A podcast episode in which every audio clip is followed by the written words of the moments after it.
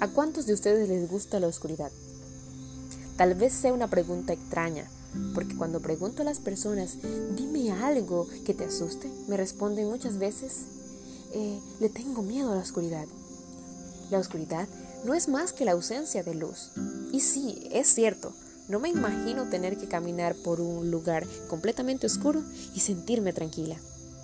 Es más, cuando yo voy al campo con mi familia a trabajar y regresamos casi de noche, con los últimos rayos del sol tocando la tierra, les digo la verdad, mis ojos son pequeños. Pero cuando vengo a esa hora, tengo tanto temor en pisar una serpiente porque no lo veo, que mis ojos en esos momentos son realmente grandes. La oscuridad guarda muchos peligros, igual que el mundo sin la dirección de Dios. Pero Dios, sabiendo todo eso y en su inmenso amor, nos ha dejado una lámpara para guiar nuestro camino. Salmo 119, 105 dice, Lámpara es a mis pies tu palabra y lumbrera a mi camino. ¿Usted cree coherente tener que ir por un valle oscuro y no llevar algo para alumbrar cuando de antemano se me ha ofrecido? ¿Cómo se le puede llamar a, alguien así? Bueno, de la misma manera actuamos si pretendemos caminar por este mundo sin la dirección de Dios, es decir, sin la guía de su palabra. La palabra de Dios es lámpara a través de ella el Señor nos muestra su voluntad y nos advierte de muchos peligros. Es espada del Espíritu Santo, es consuelo, refugio. Es más, toda la escritura es inspirada por Dios, útil para enseñar, reprender, para corregir, para instruir en justicia, a fin de que el siervo de Dios esté capacitado para toda buena obra. Hoy quiero hacerles mención de un joven de la Biblia que dispuso su corazón a obedecer la palabra de Dios. Quiero hablarles de Josías. Josías comenzó a reinar a los ocho años. Reinó 31 años. A los ocho años comenzó a buscar a Dios.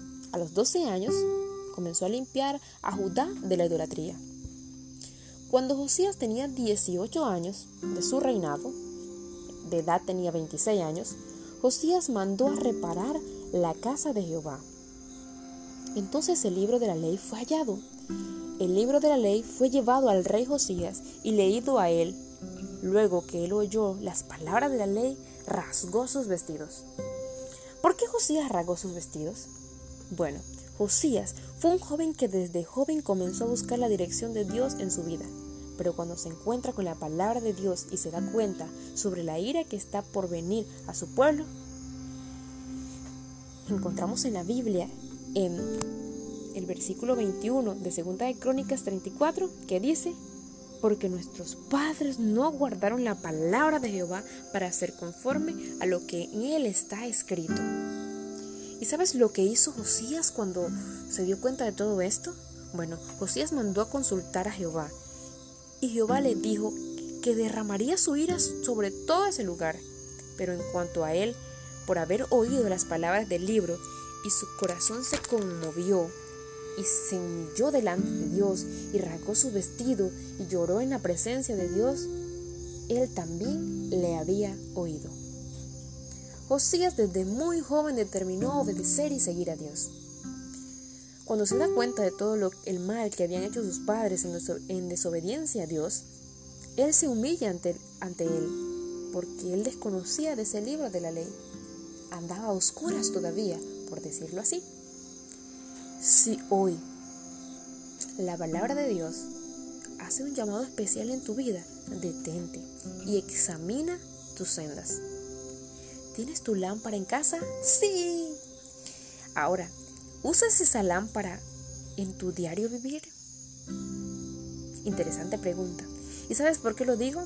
Porque irónicamente le tenemos miedo a la oscuridad pero pretendemos andar caminando por la oscuridad que este mundo nos ofrece sin lámpara.